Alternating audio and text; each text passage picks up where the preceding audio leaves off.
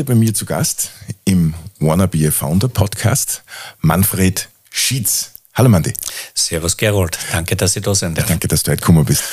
Äh, mit Manfred äh, werden wir heute sehr stark in dieses Thema Vertrieb hineingehen, warum äh, du gerade jetzt äh, den Vertrieb da in, in dem Podcast machst, werden wir dann nur erörtern. Aber Mandy, vielleicht ganz kurz ein paar Worte zu dir. Äh, wo kommst du her? Was, machst du? Du hast da doch schon sehr viel Erfahrung jetzt äh, berufliche. Äh, und ja, äh, vielleicht, dass du ein paar Worte einfach zu dir sagst. Sehr gern. Ich versuche mich kurz zu halten. Bin ein Mühlviertler, äh, komme äh, da runter, durfte dann auf der JKO studieren und habe dann so meine ersten Erfahrungen nach dem Studium im Lebensmittelbereich gemacht und bin dann äh, meinem Herzen gefolgt und war mal zweieinhalb Jahre Geschäftsführer vom Las Klintz. Und dann habe ich angefangen. Das ist ganz wichtig. das habe mir vorgenommen, dass ich das auf jeden Fall auch äh, anbringe. Und dann war ich äh, im Personalleasing-Bereich, habe dort auch im Marketing, aber auch im Vertrieb gearbeitet und durfte dann bei der Oberösterreichischen Ferngas in den Konzern der Energie AG eintreten und war auch dort im Bereich Presse, Vertrieb, Marketing, Kundenservice etc. tätig und habe zu äh, letzt äh, in dem Konzern dann den Kundenservice geleitet, fünf Jahre lang und aufgebaut und dort sehr stark auch ähm, Vertriebstätigkeit machen dürfen, indem ich nicht nur für die Energie AG den Service aufbauen durfte, sondern auch für andere Unternehmen und da waren BMW, äh, oder auch Porsche oder Fronius unsere Kunden. Und es war sehr spannend, auch über diese Grenzen hinaus der Energiewirtschaft etc. blicken zu können. Und jetzt bin ich schon seit über drei Jahren bei Tech2B. Ja, glücklich, zufrieden und ich hoffe auch jünger. Du, du schaust auf jeden Fall nicht alt aus. Oh, ich danke dir recht herzlich. Du, Mandy, was machst du genau bei Tech2B? Jetzt ist ja ganz ein spannendes und interessantes Projekt, vor allen Dingen für Startups. Ja, also Tech2B an sich ist bekannt als äh, schon seit über 20 Jahren äh, der Inkubator in Oberösterreich, wo wir also erfolgreich, kann man wirklich so sagen, ähm, Gründerprojekte begleiten dürfen in allen Phasen, also von frühphasig bis zu auch schon im Bereich Business to Excellence etc. und dazwischen halt die ganzen Gründungsprojekte begleiten. Und ich darf dort das Netzwerk Peer 4 leiten oder verantworten und wir bauen da ein Unternehmensnetzwerk auf, wo große, spannende Unternehmen von Oberösterreich bei uns andocken und sich mit dem Thema Kooperationen mit Startups auseinandersetzen. Da sind zum Beispiel äh, drinnen KTM, Engie, Keber, Föst, Primetals, Pöttinger, Polo, Plast, aber auch die Energie AG oder Richter Pharma und viele, viele mehr, wo wir versuchen, Startups mit Unternehmen zusammenzubringen. Man könnte sagen, wir sind eine Dating-Plattform und versuchen da Parship zu machen und passende Projekte zusammenzubringen. Und wie kann ich mir das vorstellen, äh, passende Projekte zusammenzubringen? Geht es da jetzt in Richtung Investments, also so Corporate äh, Venture Capital, oder geht es da in Richtung Lead-Kunden zu generieren? Oder, oder was ist da der Sinn und Zweck oder was ist da der Outcome dann letztendlich? Okay, der Outcome für die äh, Unternehmen ist in erster Linie äh, einmal sich mit dem Thema auseinanderzusetzen, um vielleicht auch Trends frühzeitig zu erkennen oder auch äh, Technologien zu sehen, äh, die vielleicht im eigenen Haus noch nicht so Platz gegriffen haben. Und es geht nicht um Invests. Äh, das haben wir bis dato noch nicht gehabt. Vielleicht schon da oder dort einmal Diskussionen oder auch vielleicht schon einmal in frühphasigen äh, Gesprächen einmal angedacht. Aber es geht in erster Linie darum, dass die Startups die Chance haben, ihre Produkte, ihre Dienstleistungen einem großen Unternehmertum zu präsentieren. Und da oder dort kristallisiert sich dann Interesse raus. Und aus diesen gibt es dann Folgegespräche, im Best Case dann Kooperationen, die zu gemeinsamen Projekten führen kann, die aber auch zu theoretisch gemeinsamer Produktentwicklung führen kann und dann auch äh, erfolgreiche, hm, ich sage jetzt einmal wirklich, fast dieses Auftragnehmer-Auftraggeber Verhältnisse eigentlich daraus rausspringen. Also eine Win-Win-Situation de facto, weil auf der einen Seite kriegt natürlich das äh, große Unternehmen, traditionelle Unternehmen sehr viel für den jungen oder jüngeren Geist eines Startups mit und auf der anderen Seite hat man vielleicht die Chance, als junges Startup äh, gerne einen Kunden zu generieren oder diverse Netzwerke dann äh, letztendlich zu knüpfen. Wie viele äh, so äh, Companies habt ihr da jetzt drinnen mittlerweile? Also mittlerweile dürfen wir auf stolze 29 Partner verweisen. Wir sind da wirklich vor drei, vier Jahren mit ungefähr fünf, sechs gestartet und das Netzwerk wächst, wächst, wächst. Wir sind sehr, sehr froh und stolz darauf. Und äh, natürlich ist es auch das entscheidende Thema für unsere Startups und du hast das richtig angesprochen, Gerold. Ähm, ein Startup braucht einmal zuerst wenn es ein Produkt hat, auch den, die Möglichkeit, sich auch einmal im Markt beweisen zu dürfen. Und es scheitert sehr oft am ersten Kunden. Und da geht es nicht, wenn wir schon über Vertrieb reden, äh, heute nicht unbedingt um das große Geld machen beim ersten Geschäft, sondern es geht darum, einmal einen Fuß in die Tür der Wirtschaft reinzukriegen. Und dafür sind unsere Partnerunternehmen sehr offen und aufgeschlossen. Und wie kann ich mir dann diese Vernetzung vorstellen? Du hast jetzt äh, ein bisschen lapidar gesagt, so das Parship für, für Startups und, und, und große Unternehmen. Ist das jetzt rein online oder, oder gibt es da wirklich Offline-Veranstaltungen oder also wie, wie organisiert sie das? Ja, genau. Also online, äh, da kann ich vielleicht nachher dann noch eine Zahl dazu sagen. Ähm, online passiert es nicht, sondern wir sind da auf physischen Veranstaltungen. Das heißt, wir probieren für unsere Partner mindestens dreimal im Jahr äh, große Pitching-Sessions zu organisieren. Da haben dann so circa sieben, acht Startups aus Oberösterreich, Österreich, aber natürlich auch aus anderen Ländern die Möglichkeit, sich diesen äh, Wirtschaftsunternehmen zu präsentieren. Voraussetzung für die Startups ist, es muss ein unter Anführungsstrichen fertiges Produkt da sein und es sollte im Best Case auch schon ein Use Case oder eine Success Story herzeigbar sein oder ein Referenzunternehmen geben. Und spätestens dann äh, auf der Bühne haben die Gründerinnen und Gründer, die Unternehmen, die Jungunternehmen, bleiben wir vielleicht bei dieser äh, Bezeichnung, die Möglichkeit, sich vor etablierten Wirtschaftsunternehmen zu positionieren. Ja. Genau. Und bei Interesse äh, der Unternehmen, wir machen das gleich äh, im Online-Tool, haben die Unternehmen die Möglichkeit, schon während des Pitches zu sagen, ich möchte unbedingt mit diesem Startup in ein weiterführendes Gespräch gehen. Und äh, gibt es da äh, Kosten jetzt entweder für Startup oder, oder fürs Unternehmen, das da jetzt mitmachen möchte?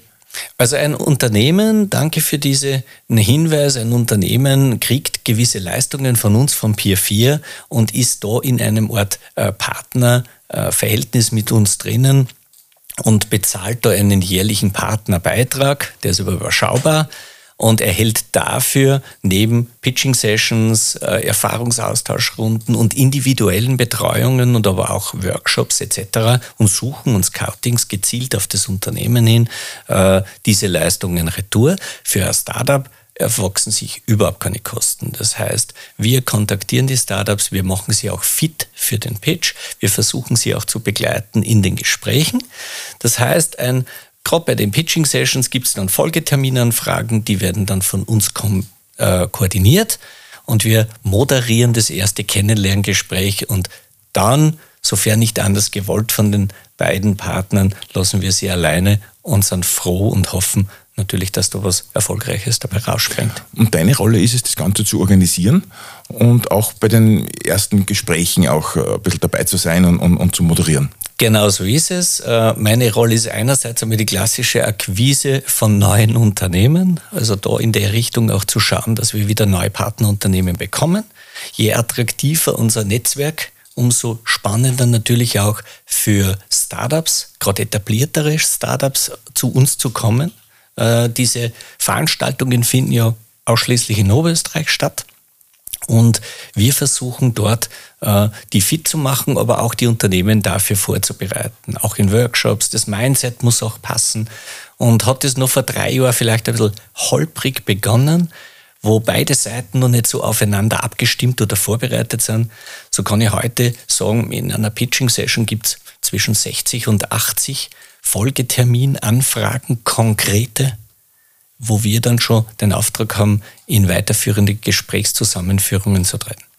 Jetzt äh, mache ich natürlich jetzt gleich einmal so ein bisschen, wie soll ich das jetzt formulieren, äh, den, den, typisch österreichischen Zugang und sage, äh, es könnte doch ein größeres Unternehmen jetzt dann hergehen und sagen, ah, das ist eine lässige Idee. Ja?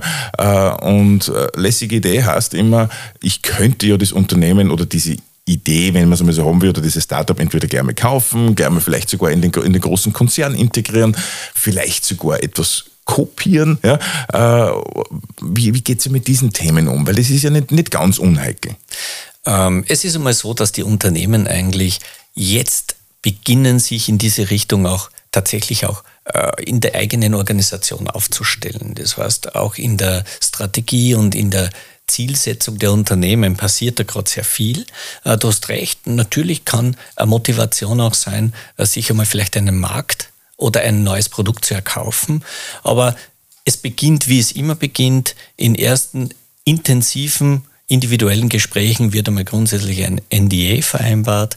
Äh, es werden die Spielregeln unter Anführungsstrichen klar vereinbart und dann werden die Zielsetzungen auch abgeglichen. Was möchte ein Startup eigentlich in weiterer Folge und was möchte das Unternehmen?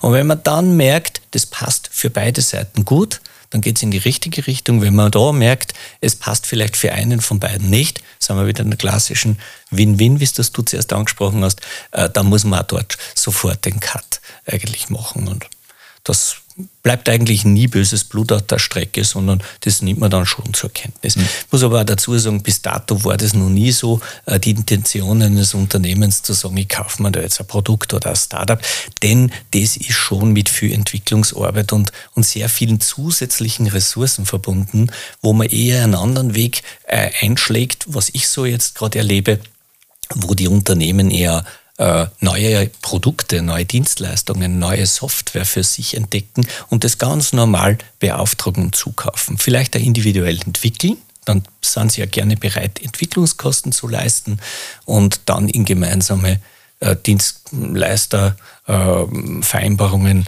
mit dem Startup treten. Hm. Jetzt hast du zuerst gesagt, ein NDA unterschreiben. Erstens einmal, äh, vielleicht würde ich das nicht wissen, ein NDA was das jetzt genau ist, äh, Geheimhaltungserklärung. So ist es. Äh, und das Zweite ist, ich muss als Startup jetzt noch keine Verträge unterschreiben, ich brauche jetzt mich noch nichts zu noch nichts zu verpflichten, dass ich es rausbringe. Ja. Äh, ich brauche, habe auch keine Verpflichtungen und gar nichts. Das heißt, ich kann da jetzt einfach hingehen, als Startup kann pitchen, äh, muss nichts hergeben, muss mich zu nichts verpflichten, muss keinen Vertrag unterschreiben, keine AGBs und gar nichts. Ganz genau so ist es. Ja. Also rein äh, dieser Pitch. Und der Pitch ist ja eigentlich so äh, der erste Schritt jetzt schon mal zum Vertrieb, ja, beziehungsweise zum Selbstmarketing, wie auch immer. Ähm, ich, ich, persönlich sage ja immer, ein Pitch wird ja ähm, leider immer so ein bisschen mit Investoren verwechselt. Ja. Äh, ein Pitch ist ja nicht nur für Investoren da, sondern natürlich auch genau für solche Sachen, eben sich selbst einmal zu präsentieren oder seine Idee zu präsentieren. Also der erste Schritt eigentlich in Richtung, in Richtung Kommunikation, in Richtung, in Richtung Vertrieb. Und was macht ihr da von Tech2B? Bereitet ihr da die, die, die Startups auch drauf vor? Ähm, Im Sinn von Pitch-Training, sagt ihr einer das oder habt ihr da ein Programm dahinter? Ja, also bei uns gibt es in der, bei den eigenen äh, gegründeten Projekten beziehungsweise begleiteten Projekten äh, Trainingsprogramme, die heißen bei uns Business Trainings, BizTrains. Äh, da spielt Pitchen eine sehr, sehr große Rolle und äh, wie du richtig sagst, äh, gerade ist es das Kommunizieren einer Geschäftsidee ist oftmals auch das Schwierigste für unsere Gründerinnen und Gründer, das nämlich in kurzer äh, in einem kurzen Statement auf den Punkt zu, äh, zu bringen, wo liegt mein USB oder was kann mein Produkt oder was möchte ich mit meinem Unternehmen. Da trainieren wir und begleiten unsere äh, Startups auch sehr gezielt. Die, die bei uns äh, antreten bei der Pitching Session, die können aus der Schweiz sein, die können aus Deutschland sein. Wir haben aber auch schon äh, darüber hinaus internationale gehabt. Die haben wir heute dann leider zugeschaltet, wo man schon merkt, da ist dann schon eine gewisse Schwelle. Aber äh, gerade die, die zu uns kommen, die werden von uns trainiert, die werden von uns auch vorbereitet und nicht wie beim klassischen, wie man es jetzt kennt aus äh, den Fernsehformaten, zwei Minuten Pitches, sondern sie haben zehn Minuten Zeit, ganz gezielt über ihr Unternehmen, über ihr junges Unternehmen zu äh, berichten. Und dann gibt es nur fünf Minuten konkret aus dem Auditorium Fragestellungen dazu, um das vielleicht noch zu präzisieren.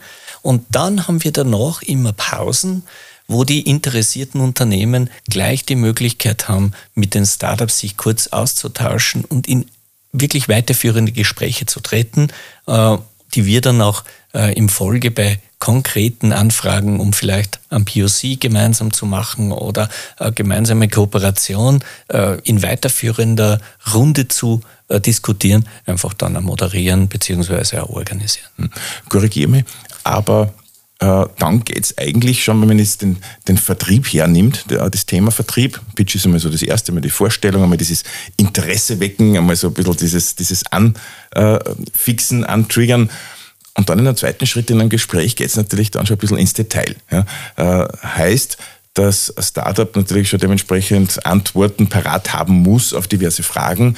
Äh, das geht natürlich dann schon in den Vertrieb. Ja. Äh, generell, was, was ist für dich Vertrieb? Du hast ja lange Vertrieb gemacht.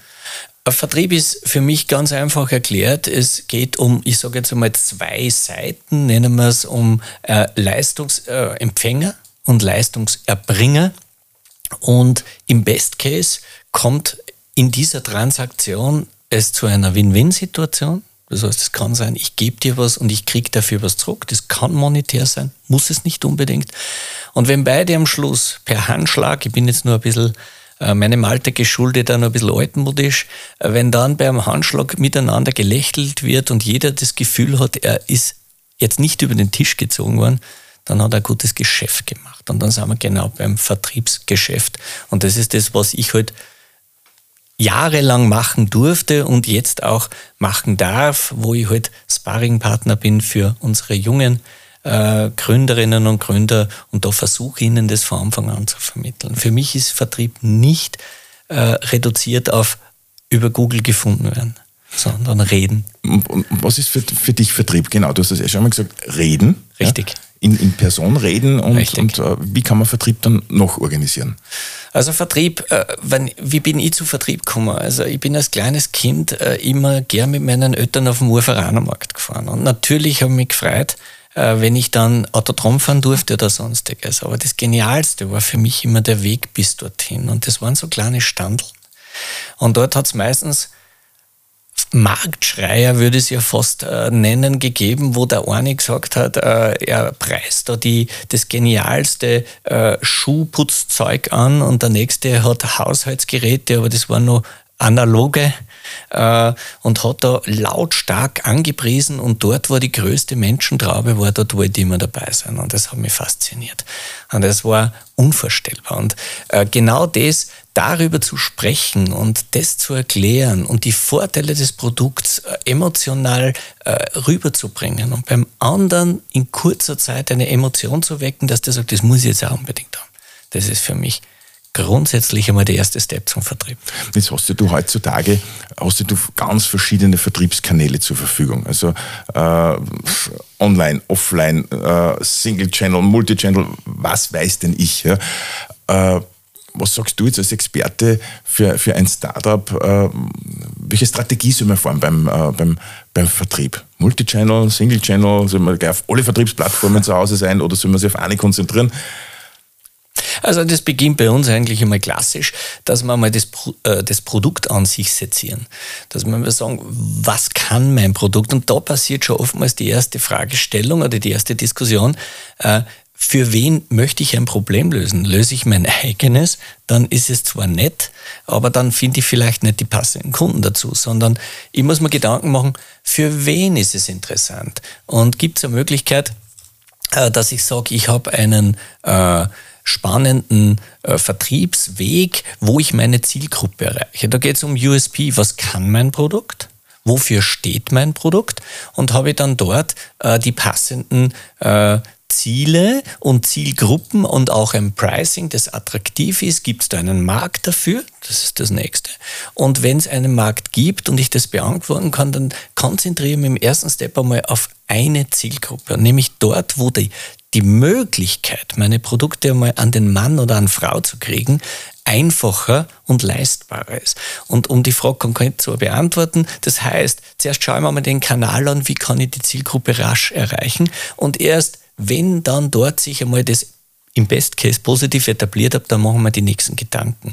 Also gleich über alle Vertriebskanäle zu gehen oder alles zu probieren, merken wir einfach, ist sehr, sehr schwierig. Kann da oder dort einmal wirklich notwendig sein, wenn es aber auch von den Kosten her leistbar ist. Aber in den meisten Projekten ist es so, dass es ganz ein schwieriges äh, Thema ist, sich einmal den Kunden überhaupt vorzustellen. Und es gibt immer so Interesse ist das eine. Wenn ich einmal mein Produkt erkläre und erklären kann und jemand sagt dann, oh, das klingt gut, dann ist die entscheidende Frage, aber würdest du es auch kaufen? Und kaufen heißt dafür auch wirklich, sagen wir wieder bei Leistung und Gegenleistung, Geld zu bezahlen. Und da ist dann schon oftmals eine große Hürde. Ist ja natürlich auch ein Unterschied, ob ich jetzt äh, am, B2C, Business ja. to Consumer Vertrieb mache ja. oder am B2B Vertrieb. Ja? Genau. Was, was unterscheidet da den, den Vertrieb bei diesen zwei Modellen? Also B2C äh, ist natürlich äh, ein Ding, wo ich über Menge rede in erster Linie, wo ich äh, den Endkunden ja kennen muss. Da muss ich aber die Endkundenschaft auch wirklich verstehen. Ich muss selbst im Best Case einmal mein bester Kunde sein. Also wenn ich ein Produkt verkaufen will, das mir selber nicht schmeckt oder das ich, bleiben wir vielleicht beim Lebensmittel, das ich selber nicht trinken würde, aber dann glaube, es verkauft sich gut, puh, da bin ich schon ziemlich mutig. Das heißt, in Endkunden muss ich einmal erleben, ich muss ihn spüren, ich muss ihn fragen. Im Best Case sehe ich, wie er mein Produkt kauft und ich frage, was ist deine Motivation, dass du es heute gekauft hast und würdest du es morgen wieder kaufen? Und wenn ich diese Botschaften habe und vielleicht sogar solche Referenzkunden, dann kann ich Multiplikatoren entwickeln, mich auf diese Botschaften versteifen oder ein bisschen draufsetzen und dann probieren, äh, mein Produkt skalierbar zu machen. Das ist im B2C eine Herausforderung, ich sage es mal ganz ehrlich. Im B2B ist es ganz spannend, da reden wir, meistens sitzt du heute, wenn du ein Unternehmer, äh, ein Jungunternehmer bist oder eine Jungunternehmerin, sitzt du etablierten Einkäufern gegenüber. Das sind Profis. Äh, und in Wahrheit haben die Einkäufer nichts anderes den ganzen Tag zu tun, als gute Geschäfte abzuschließen, sprich Waren oder Produkte oder Teile für ihre äh, Produktionsmaschinen oder sonstiges einzukaufen zu bestmöglichen Konditionen.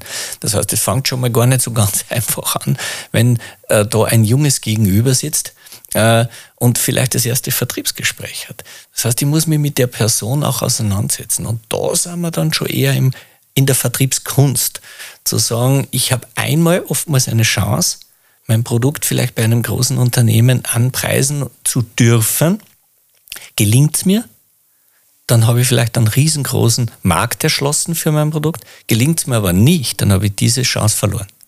Und wie, wie, kann ich mir das vorstellen? Wie, wie kann sich dann ein Startup oder ein Unternehmen, wurscht, ob Startup oder nicht, äh, dann darauf vorbereiten, auf diesen Einkäufer oder diese Einkäuferin, weil du sagst, das sind ja genau. geschulte Personen, die wissen, wie das mit den Verhandlungen äh, funktioniert, die sagen sowieso beim ersten Mal wahrscheinlich, korrigiere mich, äh, gleich einmal na, ja, äh, oder machen wir einen anderen Preis oder wie auch immer. Wie, wie kann man sich dann darauf vorbereiten? Weil es natürlich auch gerade im Vertrieb eine gewisse Frustrationstoleranz dann wahrscheinlich braucht seitens des verkaufenden Unternehmens. So ist es. Also du beginnst einmal, dass du dich äh, mit dem Unternehmen, wo du in Wahrheit ist es nichts anderes wie ein Pitch letztlich ja wieder, wo du dich auseinandersetzt mit den Personen, die dir gegenüber sitzen und mit dem Unternehmen. Das heißt, äh, was hat das Unternehmen derzeit für einen Markt? Äh, welche Produkte verkauft es? Äh, wie, wie ist es gerade wirtschaftlich aufgestellt? haben die gerade Gewinne gemacht oder sind die gerade eher so ein bisschen äh, in einer Phase, wo sie sich wieder neu erfinden müssen?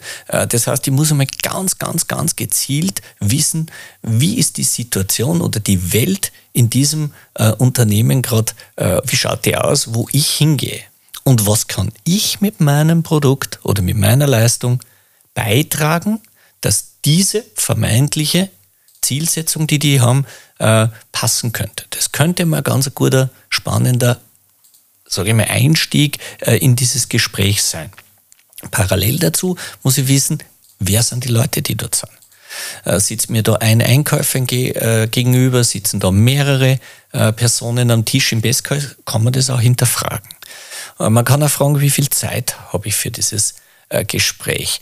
Ähm, neben den Teilnehmern, vielleicht kann man die über LinkedIn oder sonst irgendwo googeln, sich mit denen ein wenig auseinandersetzen. Haben wir Gemeinsamkeiten? Das heißt, es geht um Beziehungsaufbau in kurzer Zeit.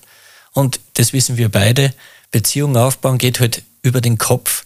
Ja, aber halt nur zu einem sehr, sehr, sehr marginal geringen Teil, sondern es geht über das Gemeinsame, finde ich den jetzt äh, oder die jetzt sympathisch oder nicht. Und es geht über den Bauch, es geht über die Emotion. Und die kann man halt durchaus da oder dort einmal schaffen. Meistens gelingt es mir zum Beispiel über Fußball zu sprechen, aber es ist mir auch schon passiert, dass jemand mir gesagt hat, alles kannst mit mir reden, aber nicht über Fußball. Dann musst du aber auch sofort das erkennen und Und schon gar nicht über den einen Verein. Ne? du hast vollkommen recht. Und schon gar nicht dann den Verein im Mund nehmen. Ja. Also das kann passieren. Aber das, das, darauf kann ich mich vorbereiten. Und weil du auch Fragen angesprochen hast, die schlimmsten Fragen, die kommen können für ein Gespräch, die muss ich mir vorbereiten. Da muss ich mir überlegen, was würde ich da drauf sagen. Und man kann, wenn man schon mal sich mit denen dann auseinandergesetzt hat, dann nimmt man dem schon Angst. Und automatisch kann ich da oder dort dann schon wenn es mir, mich, mir wichtig ist, eine Frage vorwegnehmen, damit es vielleicht dann nicht unangenehm ist für mich. Also das geht im Gespräch dann schon ganz gut. Was könnte da für Frage unangenehm sein oder, oder, oder äh, welche Fragen könnten denn da, da, da kommen beispielsweise? Also ein Einkäufer fragt sehr, sehr gerne mal und sagt, Sie wissen aber schon, äh, dass Sie mit Ihrem Produkt aber um 25 Prozent teurer sind. Was macht jetzt Ihr Produkt so einzigartig? Und da ist meistens dann beim Gegenüber, wenn es junge Kolleginnen oder Kollegen sind schon sehr still. Das ist eine unangenehme Frage. Das heißt, ich muss mir vorher schon den USP überlegt haben. Ich muss mir schon überlegt haben, warum rechtfertige. Vorsicht, rechtfertigen ist vielleicht von mir schon der falsche verwendete Terminus. Warum ist es legitim, dass auch mein Produkt oder meine Leistung einfach teurer ist als vielleicht bei anderen. Aber ich bin automatisch mit dieser Frage bin ich automatisch in einer Rechtfertigungsposition de facto. So ist es. Man kann es aber dann ein bisschen umdrehen und dann sagen äh, und durchaus auch sagen, aber Sie wissen schon, dass Sie mit unserem Produkt äh, dort oder da äh, so viel an Effizienz gewinnen oder Zeit einsparen, dass sie eigentlich da Rentabilität von, von mir aus übertrieben ist oder ein bisschen frech gesagt, 30 oder 40 Prozent einsparen, somit können Sie ja froh sein, dass Sie nur 20 Prozent mehr zahlen. Also ein bisschen frech dann, was heißt frech, aber halt ein bisschen durchaus auch selbstbewusst, selbstbewusst. antworten. Ja, genau. Du, und, und es ist natürlich auch dann wieder, äh, wenn man unterscheidet B2B, B2C-Vertrieb, äh, äh, gerade im B2B-Bereich gibt es ja dann nur mehr Unterscheidung äh, im Sinne von, verkaufe ich jetzt Hardware, ja, im Sinne von Maschine, weiß ich nicht was, ja, oder Software. Ja, äh, weil dort natürlich auch die Ansprechpartner wahrscheinlich ganz andere sind, oder? So ist es. Äh, es kann natürlich auch passieren, äh, dass dort eine Runde dir gegenüber sitzt. Ähm, ist mir auch schon passiert, wo ich ein Startup begleiten durfte, der unglaublich technologisch gut war, ein ITler, der richtig gut mit seinem Produkt umgeht und dann sitzen ihm aber nicht adäquate ITler gegenüber. Und dann musst du aber auch, äh, dann kommen Fragen, die sind vielleicht für den sogar trivial oder es kommen dann Fragen, die er gar nicht versteht. Dann versuchen wir oftmals auch die Rolle des Übersetzers. Und wir versuchen dann wirklich zu sagen, können wir diese eine Frage oder dieses Thema mal ausklammern und das vielleicht in einem Folgegespräch äh, ins Detail beantworten. Denn die größte Gefahr ist, zu versuchen, auf alles Antworten zu finden in dem Gespräch. Das ist man nicht. Äh, das bin ich schon gar nicht, das sind äh, äh, die Kolleginnen und Kollegen ähm, einfach auch nicht gewöhnt und das ist, wird auch nicht erwartet, aber es wird sehr gern damit gespielt. Und somit, wie du sagst, Software braucht oftmals ganz andere Argumente, ganz andere Gesprächspartner als zum Beispiel ein klassisches angreifbares Produkt. Wenn ich, und wenn ich jetzt in den Vertrieb reingehe, du sagst, ich soll mich jetzt erst mit dem Kunden einfach einmal auseinandersetzen, ich bleibe jetzt mal beim Softwareprodukt. Wen spreche ich da in der Firma an? Ja, äh, gehe mit einer Software, mit einem Softwareprodukt zum CEO? Ja, äh, gehe da zum Einkäufer? Gehe ich da gleich zum, äh, zum, zum Sysadmin oder, oder wie auch immer? Also, wo gehe ich da eine? Also wir versuchen bei Tech2B und Peer 4 bei unseren Pitching Sessions äh, vorher schon äh, die teilnehmenden Startups äh, so weit transparent zu machen, dass die Unternehmen, meistens sind es ja die Innovation Scouts oder die Innovation Manager, Tech Scouts etc., die dort dann bei uns bei der Pitching Session teilnehmen, äh, die ja selbst dann oft nicht wissen, äh, für welchen Fachbereich kann das passen, dass wir dann ihnen schon Informationen zukommen lassen, dass die in-house schon diskutieren können, ich nehme schon den passend mit. Es kann dann passieren, wenn es ein HR-Thema oder HR-Software ist, dann kommt da wirklich schon vom Personalmanagement des Unternehmens jemand mit. Das kann eine klassische IT- Thematik sein, dann kommt vielleicht schon äh, der Verantwortliche der IT des Unternehmens mit. Somit können konkretere Fragestellungen schon gezielt gemacht werden. Und wir ersuchen unsere Startups auch schon vorab sich Gedanken zu machen für die Unternehmen, dass die schon ihre Produkte vielleicht da oder dort äh, anpreisen können, was könnten wir denn anbieten oder gibt es schon Use Cases oder Success Stories.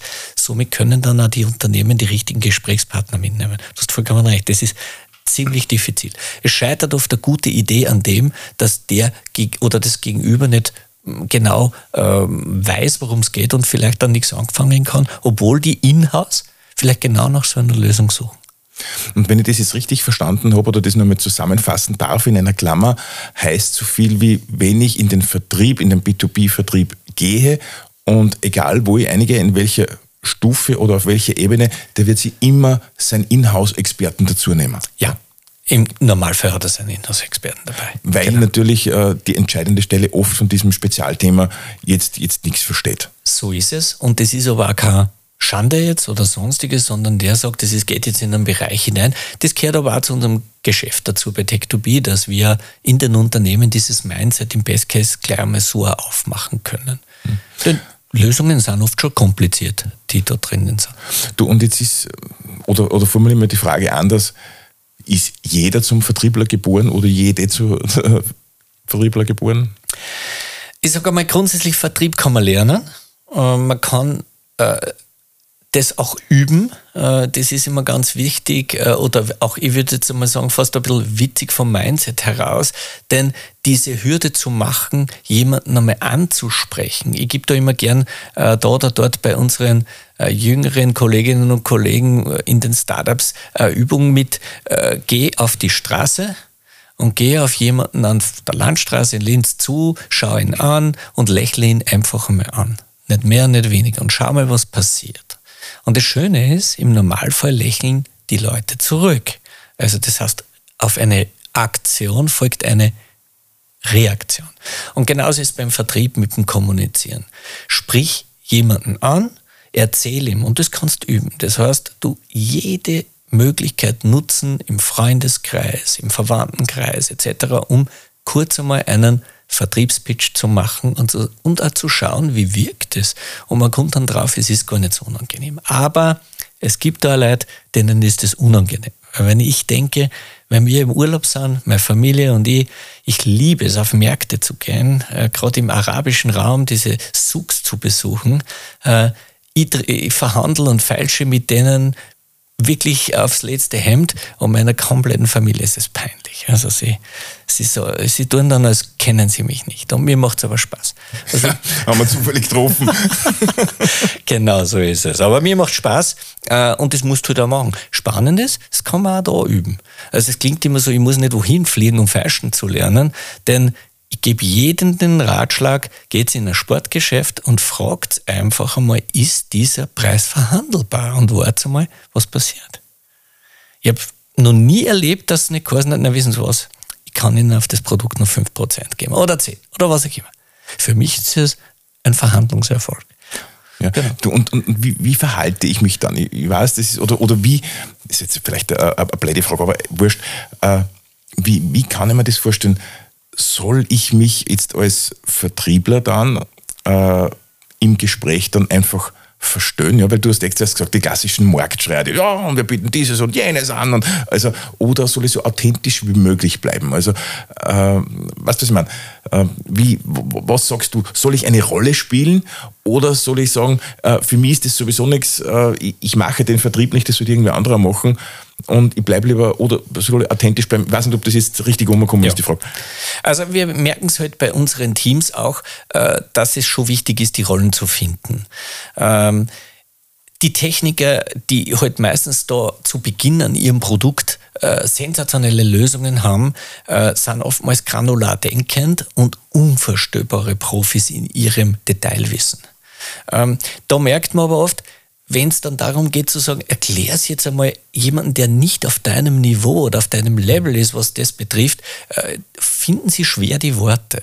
Und da kristallisiert sich dann meistens einmal in diesem Umfeld eine oder ein anderer heraus, der das besser kann.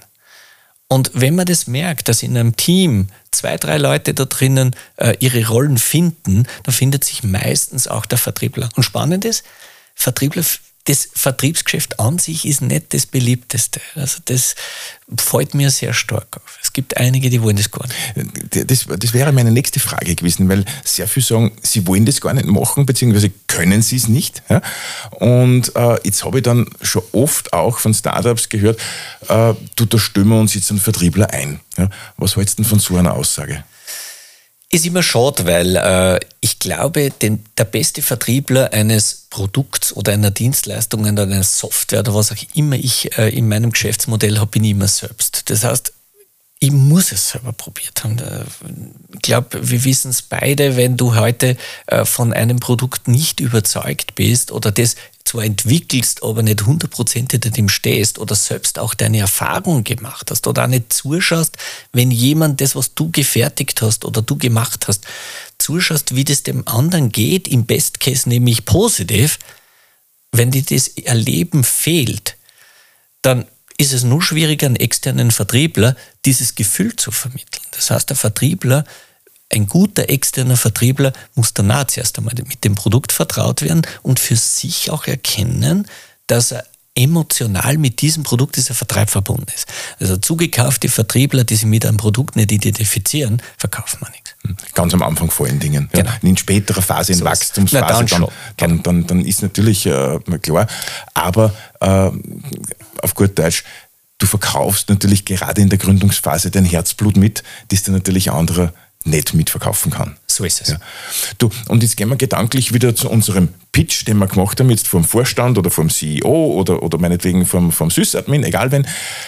Äh, und das muss ja doch irgendwann dann einmal zum Ende kommen. Ja. Sei es jetzt vom Pitch, sei es jetzt vom Verkaufsgespräch, wie auch immer.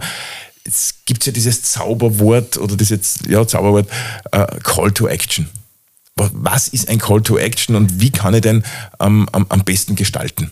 Call to Action ist das Entscheidende. Am Ende des, eines, im besten Fall ist es ein gutes Gespräch. Aber was auch das fällt auf, dieser Call to Action heißt da immer über den Preis zu sprechen. Und es ist sehr vielen oftmals peinlich, fast ein bisschen rechtfertigend. Da oder dort wird es im Verkaufsgespräch fast gar nicht erwähnt oder nur zugeschickt. Äh, na, Call to Action heißt, äh, diese Leistung, von der ich überzeugt bin und ich glaube, dass wir Ihrem Unternehmen eine tolle äh, Unterstützung oder eine tolle Leistung bieten, kostet es, selbstbewusst auch hinsagen und äh, das gehört am Tisch. Und im Best Case schafft man es in diesem Moment auch, da bin ich jetzt wieder beim altmodischen Handschlag, äh, gleich in dieser Situation abzuschließen. Wenn du einem Einkäufer gegenüber sitzt, dann musst du damit rechnen, dass der aber klar, das ist sein Job, bis zu einem gewissen Grad, ich habe es erst angesprochen, beim Markt ist das noch verhandelbar, diese Frage stellt. Nämlich, der will noch einmal irgendein Zugeständnis. Der sagt zu dir, du, wir kaufen aber dann so und so viel Menge, gibt es da Mengenrabatt oder sonstiges. Darauf muss man vorbereitet sein. Aber wenn man darauf eine Antwort hat und für beide Seiten sich das dann als vernünftige Lösung darstellt, Call to Action heißt Geschäftsabschluss. Im Best Case gleich fix zu machen und zu sagen, wissen Sie was, ich habe das Angebot. Ich zum Beispiel, wenn ich zu äh, Firmen gehe, habe den Vertrag schon vorgefertigt, da haben wir schon alle Daten reingeschrieben und sagen, na, gut, dass ich mich ansprechen darf, ich habe schon mit. Und ich würde mich freuen, wenn wir schon heute die Partnerschaft besiegeln. Hm. Und jetzt drehen wir das Ganze, diesen Call to Action mal ins Negative um. Ja? Äh, da gibt es ja dann ein ganz ein unbeliebtes Wort, das heißt Nein. Ja. Nein. Ja. ja. Tut mir leid, danke, danke fürs Gespräch, super Lösung, wir wünschen euch viel Glück, brauchen wir nicht. Ja. Kommt natürlich in sehr vielen Fällen vor. Ich weiß nicht, korrigiere mich, 15 zu 1, 20 zu 1 die, äh, die Abschlussquote. Ja, gerade zu Beginn ist äh, das natürlich, du hörst sehr, sehr viele Neins ich weiß, äh, dass ich das Nein äh, ja grundsätzlich immer ein bisschen anders interpretiere oder auch meinen äh, Kolleginnen und Kollegen versuche zu vermitteln. Nein kann aber auch anders verstanden werden, wenn man das, die Buchstaben hernimmt. Das könnte auch verstanden werden als noch ein Impuls notwendig. Sprich, aus dem Nein eine Möglichkeit zu machen, den Fuß in der Tür zu lassen. Man muss nur aufpassen, man darf dann nicht, man muss merken, wenn es genug ist äh, aber sich den Fuß drinnen zu lassen, schaut überhaupt nicht und kann dann über hartnäckige Impulse vielleicht auch versuchen, das weiterzuführen. Ähm, ist nämlich auch ganz interessant, oftmals trauen sich auch die Gegenüber nicht konkret Nein zu sagen, aber man spürt es dann. Und diesen Impuls nochmal zu setzen? Ja. Und da sind wir auch bei Misserfolg. Also das Schlimmste ist ja, verkaufen ist ja nicht so, dass ich wohin gehe und dann gleich einen Abschluss erziele im Normalfall, sondern es ist so, dass ich ein Nein vielleicht einmal höre, im Best Case aber umwandeln kann in ich darf mich wieder melden. Und wenn ich mich wieder melden kann, dann versuche ich aus dem Gespräch, das ich hatte, die positive rauszunehmen und das, wo ich mich verbessern kann, üben, üben, üben, einfach da beim nächsten Gespräch mit einem anderen Gegenüber, mit einem anderen Unternehmen anders zu aber wie, wie, würdest du das jetzt persönlich dann gestalten, um, um jetzt schon äh, doch Richtung Schluss zu kommen? Äh, ich meine jetzt ein Nein her, ja, dann gibt es halt Menschen, die dann äh, weinend dann wieder die, äh, die, die Schlacht verlassen. Äh, es gibt Menschen, die dann sagen, bitte, bitte, bitte nehmt es doch. Ja. Äh, oder es gibt Menschen, äh, wie man immer so schön sagt, äh, die gehen bei der Vordertür wieder raus und bei der Hintertür wieder eine. Ja. aber wie gestaltet man diesen Prozess, diesen, dieses Nein dann in einen Impuls umzuwandeln? Mache ich das dann via Mail? Mache ich das dann mit einem, äh, oder wie, wie, wie mache ich das dann? Also ich versuche äh, selbst wirklich im Gespräch äh, dieses Nein ähm, zu in Gespräch noch zu interpretieren. Ich sage, hast es, und ich höre es ja meistens raus, genau jetzt passt es uns nicht. Diese, das ist kein, kein endgültiges Nein, wird aber oftmals als solches dann verstanden und man ruft den nicht mehr an oder man nimmt keinen Kontakt mehr mit dem auf man ist ja enttäuscht. Das ist überhaupt kein Thema. Äh, ich versuche halt einfach da zu vermitteln und das selbst so zu agieren, dass ich sage, wann darf ich mich wieder melden? In welcher Form soll ich mich melden? Und ich komme drauf, dass ich sage, mindestens 60, 70 Prozent sagen da nicht, wir wollen Ruhe haben, Gegenteil, sondern sie sagen, melde dich in ein paar Monaten wieder, es passt jetzt gerade nicht, aber melde dich wieder und da sind schon sehr viele positive Erfolge dann später passiert. Also nicht entmutigen lassen. Das ist mein Tipp dazu. Um, um das ganze Gespräch jetzt noch einmal zusammenzufassen in einem Wort. Äh, mir gefällt es unheimlich gut. Nein, noch ein Impuls notwendig. Manfred, herzlichen Dank heute fürs Kommen. Herzlichen Dank für diese Insights in Richtung Vertrieb. Wo bist du erreichbar? Ich bin bei Tech2B äh, jederzeit erreichbar, habe dort meine ganzen Daten einfach anschreiben. Ich freue mich auf jeden Kontakt. Danke, Manfred. Danke dir, Geron.